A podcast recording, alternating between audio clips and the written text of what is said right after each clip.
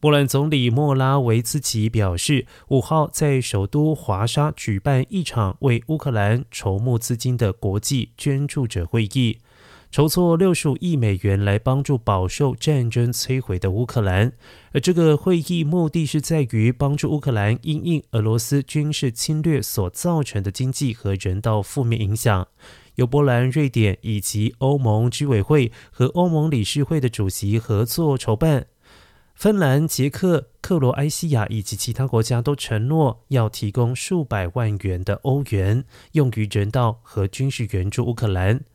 欧盟执委会也透过声明表示，欧盟执委会还承诺要提供两亿欧元援助乌克兰的流离失所民众。而法国总统马克龙也透过视讯谈话参与这场会议。他说，法国今年对乌克兰的整体金援将从十七亿美元增加到二十亿美元。